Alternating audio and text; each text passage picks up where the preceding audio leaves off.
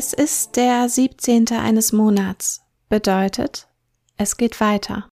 Titel Sternfaust. Genre Roman. Zu Beginn noch eine Triggerwarnung. Diese Geschichte beinhaltet Themen wie Angststörungen und Depressionen. Außerdem fallen hier und da mal Kraftausdrücke. Kapitel 7 Die neun Folgen ihrer Serie langweilten sie an diesem Vormittag. Sie starrte aus dem Fenster, aber es war keiner da, nicht mal der Wind. Irgendwann war die Verzweiflung so stark, dass Anita beschloss, etwas zu tun. Sie sprang in ihre Jeans, kämmte sich mit einer Bürste das Haar und ging mit ihrer Tasche raus. Sie hatte das Gefühl, es sei das Einzige, was sie tun konnte. Einkaufen. Irgendwas Leckeres mit vielen Kalorien. Die Waffel gestern hatte sie auf den Geschmack gebracht. Essen würde ablenken. Gab ihr ein gutes Gefühl. Vielleicht würde Anita ein neues Laster helfen, an dem sie dann später arbeiten konnte. Ein Problem, das sie lösen konnte, anstatt das Unlösbare ständig vor Augen zu haben. Sie dachte sich, wenn sie sich jetzt nochmal so richtig den Bauch vollschlug, dann würde an einem anderen Tag X alles anders laufen. Dann hätte sie die Kraft dafür, ihr Leben umzukrempeln, sich anders zu geben, als sie war. Diese Denkweise war für Anita nicht neu, Schon oft hatte sie versucht, eine andere zu sein. An jedem Silvesterabend quoll die Liste mit guten Vorsätzen buchstäblich über. Stefan hatte sich immer darüber lustig gemacht, über ihre Motivation, ihre Träume. Ich werd's dir schon zeigen, hatte sie dann im Stillen in sich hineingemurmelt und ihn in seinen Worten einfach belächelt. Doch wer sie eigentlich sein wollte das fiel ihr am nächsten Tag nicht mehr ein, wenn sie den innerlichen Neuanfang begann. Trotz langer Liste, trotz ihrer Ideen, trotz der Wünsche, trotz ihrer endlos langen Liste. Zu kompliziert, zu schwierig, zu langatmig. Eine Unmöglichkeit. Und so wurde die große Idee des wahren Selbst schnell wieder verworfen. Einen Tag später wiederholte sich das, manchmal die Woche drauf, oft auch im Monatsrhythmus doch nur in ihrem Kopf. Sie wollte Stefan nicht zusätzlich Futter geben, sich über sie lustig zu machen. Anita war süchtig nach dem Gedanken des Neuanfangs. Auch weil sie sich an den Tagen zuvor selbst Narrenfreiheit gewährte und so nochmal richtig die Sau namens Trägheit rausließ. Sich in all ihren Fehlern suhlte, die sie ausmachten, die sie allesamt dazu brachten, sich zu hassen. In dieser Zeit aus Ruhe und Faulheit hatte sie das Gefühl, jedes Ziel erreichen zu können nach allem Möglichen streben zu dürfen. Mal wollte sie tougher sein, mal netter, mal ruhiger. Am meisten wollte sie perfekt sein. In ihrem Auftreten sicher, in ihren Entscheidungen sicher, mit ihren Worten sicher. Es ging um Kontrolle. Sie wollte sich ihrer selbst so gewahr sein, dass es alle Ängste zum endgültigen Verstummen brachte. Kein Wunder also, dass ihr Plan den Tag drauf immer wieder scheiterte, denn die Angst konnte sie nicht mit dem ersten Wimpernschlag des neuen Tages bezwingen. Es war nicht möglich, von jetzt auf gleich anders zu sein, und die Angst blieb weiter bestehen. Ein Teufelskreis, den sie als solchen nicht wahrhaben wollte. Also verdrängte sie, und die großen Ziele für ihr Leben wurden zu etwas Unaussprechlichem. Selbst wenn sie ihre Träume immer wieder ändern konnte, ihr Verhalten, was sie sagte, ihr Wesen war nicht innerhalb von einer Nacht zu verändern. Es konnte sich nur in die eine oder andere Richtung hin verstärken oder abschwächen. Fürs Erste. Doch da auf das Erste häufig kein zweites folgte, sie war, wer sie war, und wenn es bestimmte Veranlagungen nicht gab, dann war es ebenso. Harte Arbeit in sich selbst zu investieren schien ihr wie der Mount Everest, als müsste sie sich selbst bezwingen für ein unbekanntes Leben, eine unlösbare Aufgabe. Doch Anita überging diese Tatsache seit Jahren immer wieder vehement. Es war leichter, sich zur Angst treiben zu lassen und im richtigen Moment kehrt zu machen, als sich ihr wirklich zu stellen. Und nur weil man das wusste, musste man es noch lange nicht als wahr erachten. Der Supermarkt war voller Menschen. Es hatte Geld gegeben. Ein unglaublicher Tumult aus Stimmen, aber hier macht es Anita ausnahmsweise nichts aus. In den Gängen gab es noch genug Platz, um Luft zu holen, und durch taktisches Laufen konnte sie den größeren Menschenaufläufen aus dem Weg gehen. Nun war sie eine von vielen, war normal. Vielleicht sogar was Besseres. Freute sich, nicht diejenige zu sein, die danach gefragt wurde, wo was steht, warum das und das so teuer war, oder hektisch durch den Laden laufen zu müssen, weil die To-Do-Liste für den Tag kaum zu schaffen war. Jetzt war sie mal die Kundin. Die Leute hatten vor ihr zu zittern. Nicht umgekehrt. Zumindest war es in der Theorie so. Praktisch würde sie von dieser Macht keinen Gebrauch machen, weil sie wusste, dass niemand es verdient hatte, so behandelt zu werden, wie es die Kunden mit ihr täglich taten. Sie hatte sich einen Korb besorgt und bereits nach wenigen Minuten gut gefüllt. Nachos mit Käsedip, Fertigmischung für Schokokuchen, Butter und Eier für den Schokokuchen, Fertigpizza, Sushi, 1,5 Liter Pepsi-Flasche, Popcorn, Chips, Schokolade. Dann stand sie vor dem Regal mit der Milch. Die fehlte noch für den Kuchen. Betrachtete die verschiedenen Verpackungen mit den Fettanteilen. Sah die Päckchen Sahne, den Kakao in Flaschen. Fühlte sich regelrecht erschlagen von den verschiedenen Milchprodukten und Getränken. In ihrem Kopf gab es plötzlich ein seltsames Getöse. Es ließ sie nicht mehr klar denken. Es war sogar so schlimm, dass ihr erst gar nicht klar wurde, was da vor sich geht. Die Augen betrachteten das Regal, sahen aber immer weniger Details, nicht mehr die Verpackungen. Da waren nur noch Farben, Dinge, die keinen Sinn ergaben.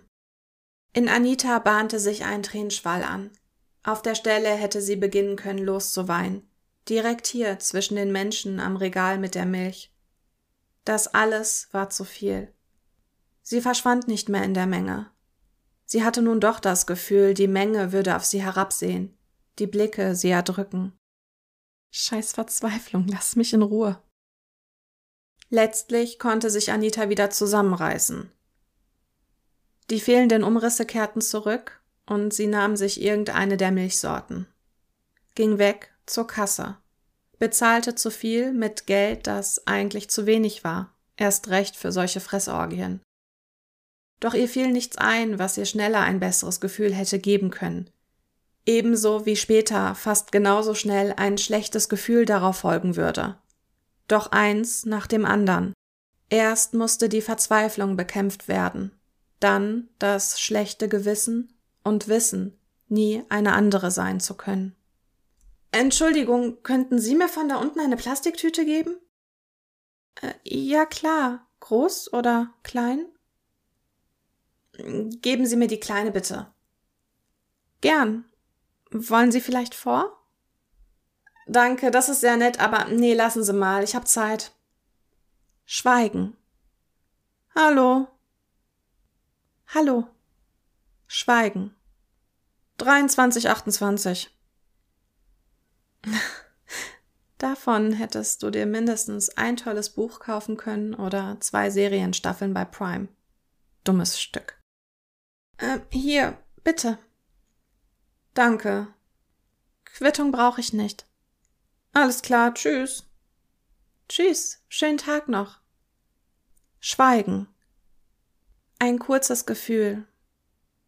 Es war gut, aber letztlich Tropf, Tropf, Tropf. Kapitel 8 Anitas Zug war diesen Morgen schneller in Gladbeck eingetroffen als gewöhnlich. Statt direkt in den Laden zu gehen und alles für die Öffnung vorzubereiten, überlegte sie sich noch einen Kaffee zu holen. Doch als sie die Putzfrau mit blassem Gesicht vor dem Laden stehen sah, wusste sie, dass es sich mit ihrem Kaffee erledigt hatte. Kathi arbeitete seit einem Jahr für den Laden. Sie war Studentin und die Sache hier nur ein Aushilfsjob. Aber sie war flink in dem, was sie tat und sehr nett. Anita mochte sie. Was ist los? Sehen Sie nur, die Tür ist auf. Kathi meinte nicht die Tür vom Haupteingang. Sie zog Anita um die Ecke und deutete auf den Eingang für das Lager. Die beiden gingen ein paar Schritte auf die Tür zu. Sie war einen Spalt breit offen. Wenn man im Vorbeigehen nicht darauf achtete, würde es gar nicht erst auffallen. Klopf, klopf, klopf. Anita zog vorsichtig die Tür einen Spalt breit auf, warf einen Blick hinein. Die Lichter waren nach wie vor aus, sie konnte nur ein paar Meter weit hineinsehen. Der Rest lag in absoluter Dunkelheit. Auf dem ersten Blick schien aber alles normal. Die Dinge standen so an ihrem Platz, wie sie es auch sollten. Glauben Sie, jemand ist da drin? Sollen wir die Polizei rufen? Ich, ich weiß es nicht. Wir sollten wohl erst mal nachsehen. Ich, nein, nein, nein, das kann ich nicht. Ich habe viel zu große Angst. Auch Anita hatte Angst. Sie war sich nur nicht ganz sicher, ob nun zu Recht durch ihre Vorbelastung. Ich sehe nach, sagte Anita dann schlicht, vielleicht um sich selbst etwas zu beweisen. Die Polizei zu rufen schien ihr in dem Moment ohnehin überzogen, und Fabian würde erst in zwei Stunden da sein. Er war der Storeleiter und würde aus einem zweiwöchigen Urlaub heute zurückkehren. Anita musste so schon höllisch aufpassen, wie sie sich verhielt. Jetzt die Welle zu machen, wenn einer ihrer Kollegen oder der Lieferant von gestern Abend vielleicht nur vergessen hatte, die Tür zu schließen, würde alles in eine völlig falsche Richtung laufen lassen. Also wagte sie den ersten Schritt hinein. Hallo? Schweigen. Ein zweiter Schritt. Ein dritter. Dann war sie beim Lichtschalter. Nach wie vor schien alles in Ordnung zu sein. Sie drückte den Schalter, wartete mit angehaltenem Atem drei Sekunden und dann ergoss sich eine Lichtflut über das Lager. Anita blickte sich hektisch um. Hallo? Schweigen. Sie ging weiter und öffnete die Tür zum Verkaufsraum. Auch hier war alles in Ordnung. Sie ging zur Kasse. Zwar wurde das Geld an anderer Stelle aufbewahrt, aber vielleicht wurde sich hier ja schon an den Schubladen oder den Computern zu schaffen gemacht. Nein, alles schien unberührt. Auch die Bürotür war geschlossen. Sicherheitshalber beschloss sie aber auch dort direkt nachzuschauen, ob alles mit rechten Dingen zuging. Sie ging die kleine Wendeltreppe hoch und schloss auf. Mittlerweile wagte auch Kathi die ersten Schritte hinein. Ist wohl alles gut, oder? Schweigen. Auch im Büro war alles beim Alten. Sie war erleichtert, alles Geld noch an seinem Platz zu sehen. Kathi, ich mach jetzt die Kassen fertig. Ist gut, ich fang mit dem Putzen an. Anita schloss die Tür. Geschäftig setzte sie sich und begann Zahlen auf einem Rechner einzutippen. Zunächst lief noch alles gut, aber nun, allein und im Stillen, spürte sie mehr und mehr das Bedürfnis, nicht mehr tapfer sein zu wollen. Ihre Hände begannen zu zittern, die Zahlen auf dem Rechner wurden zu einem strahlengrünen Fleck. Wie schon bei der Milch waren alle Umrisse verschwunden. Und etwas in ihr driftete zu einem Ort, wo es selbst keine Farben mehr gab. Anita sank auf dem Stuhl in sich zusammen, kämpfte mit den Tränen. Tropf, Tropf, Tropf. Die feuchte Hitze floss ihre Wangen hinab. Sie versuchte einzuatmen, aber sie roch dabei das Kupfer vom vielen Kleingeld und davon wurde ihr ein wenig übel. Egal was sie auch tat, immer schien alles nur schlimmer zu werden. Einen großen Schluchzer konnte sie nicht mehr zurückhalten. Sie hoffte, dass Kathi sie nicht hören konnte. Erst der Blick auf die Uhr einige Minuten später brachte sie wieder zur Raison. The show must go on. Fuck. Mit einem irrsinnigen Tempo brachte sie wieder ihr Gesicht in Ordnung und machte die Kassen pünktlich zur Ladenöffnung fertig. Morgen. Hey. Und? Wie läuft's? Hm, ganz gut. Der Morgen war ruhig. Bestellung und Ware sind verräumt. Okay, super. Dann kann ich ja gleich ins Büro und schau mir an, was ihr die letzten Tage so fabriziert habt. Hast du heute noch was Wichtiges? Ich muss bei den Jugendbüchern aufräumen und wollte ein paar Tische neu dekorieren. Im Lager steht noch ein Dekoaufsteller, den müssen wir aufbauen. Hilfst du mir damit später, Fabian?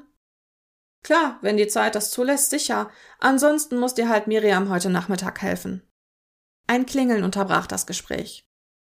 Schönen guten Morgen, Buchhandlung. Oh, hi Miriam. Oh nein, ist das dein Ernst? Nee, Nee, verstehe ich schon. Kannst du ja jetzt nichts für. Ich bin nur gerade aus meinem Urlaub zurück und so fort.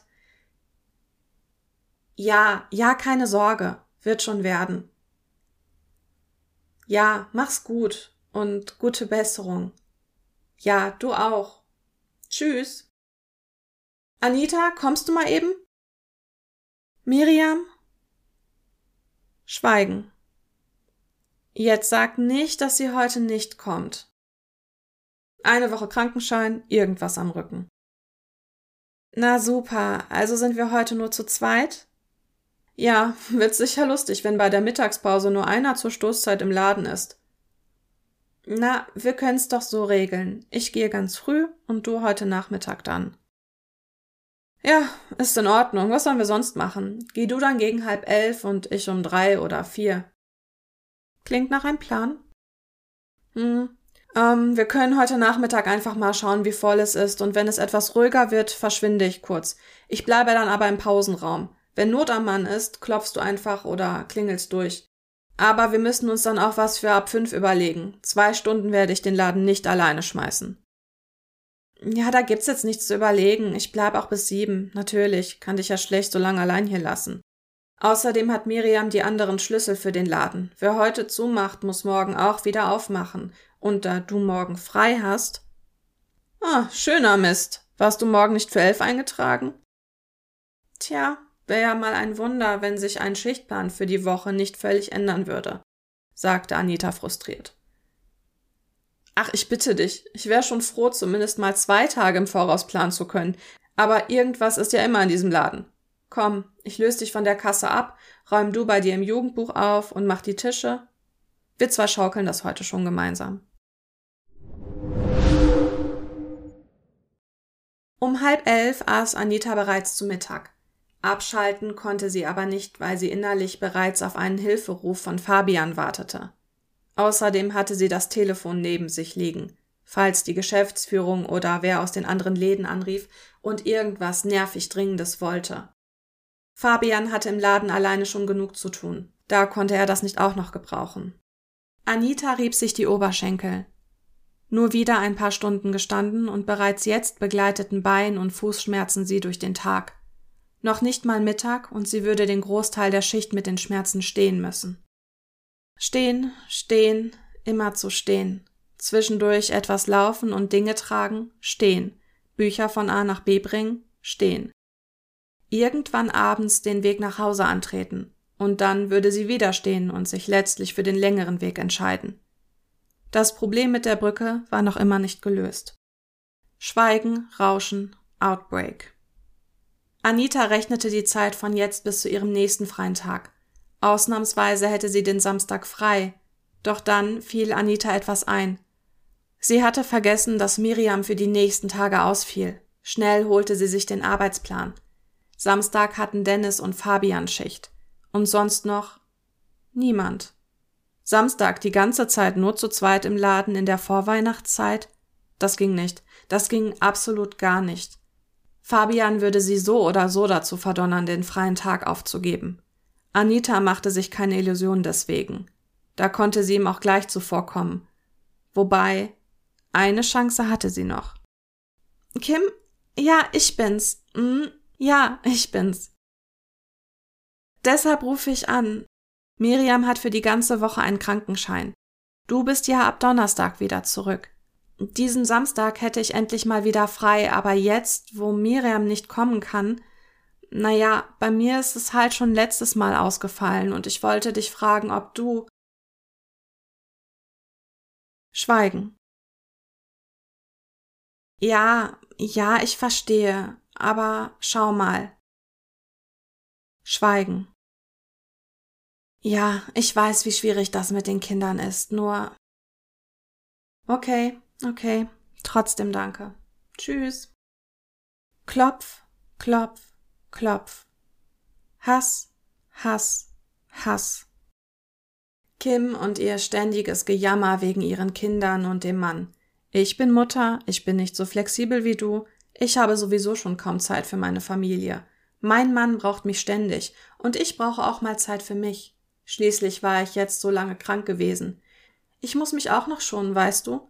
Das lasse ich nicht mit mir machen. Der freie Samstag war so mit Fabian abgemacht. Miriam hat sogar drei Kinder und die steht viel öfter im Laden als Kim. Mit ihr kann man wenigstens mal Schichten tauschen, aber selbiges darf natürlich nicht für Kim gelten. Fick dich, Kim. Dich und deine dämlichen Drecksbelger und deinen Mann in der Bank. Der Rest der Pause war dem Wutabbau gewidmet. Anita stopfte sich so viel Schokolade in sich rein wie nur möglich. Glück im Unglück. Es war heute bedeutend ruhiger im Laden als sonst. Das gab Anita Gelegenheit, mit Fabian über den Samstag zu sprechen. Auch erwähnte sie, dass sie die Lagertür mit Kathi zusammen offen vorgefunden hatte. Über zweiteres ärgerte er sich sehr. Bei ersterem fand er es natürlich absolut in Ordnung, dass Anita ihren zweiten freien Samstag innerhalb von drei Monaten aufgeben musste. Kurz nach Tag X hatte sich Anita zu einer Auszeit entschlossen. Oder besser, ihre Eltern und Ärzte haben das so beschlossen.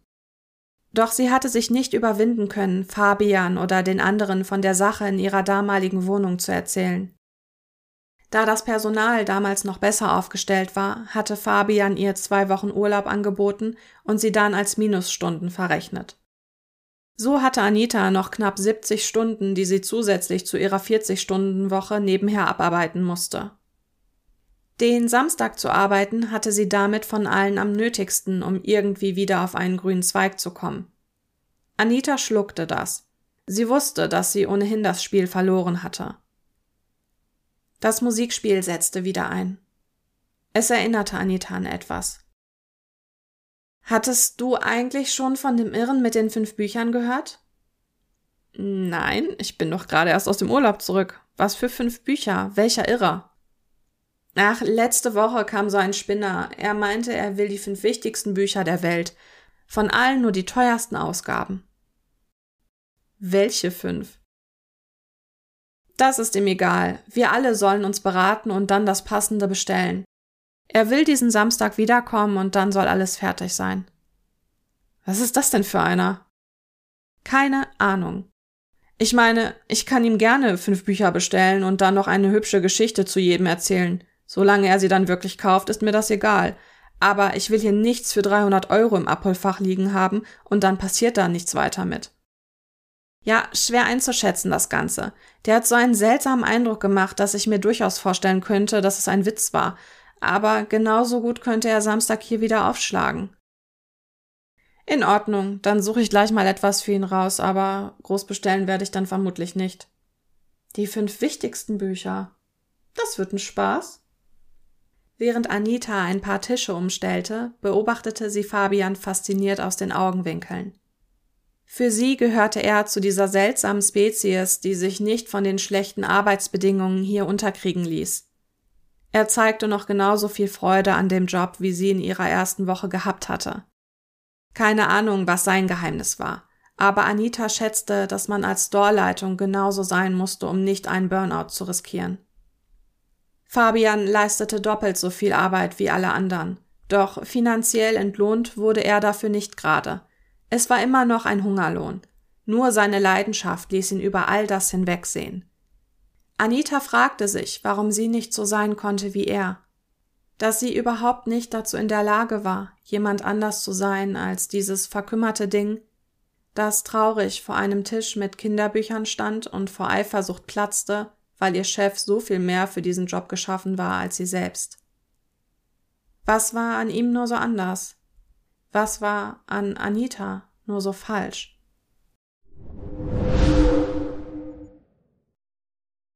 Dies war nun eine von meinen Geschichten. Lebt ihr nun weiter die euren und vergesst dabei nicht, sie so zu schreiben, wie ihr es auch wirklich möchtet. Und wenn euch was nicht passt, streicht es durch, schreibt es neu Reißt notfalls ganze Seiten raus, wenn ihr euch ein anderes Ende ersehnt.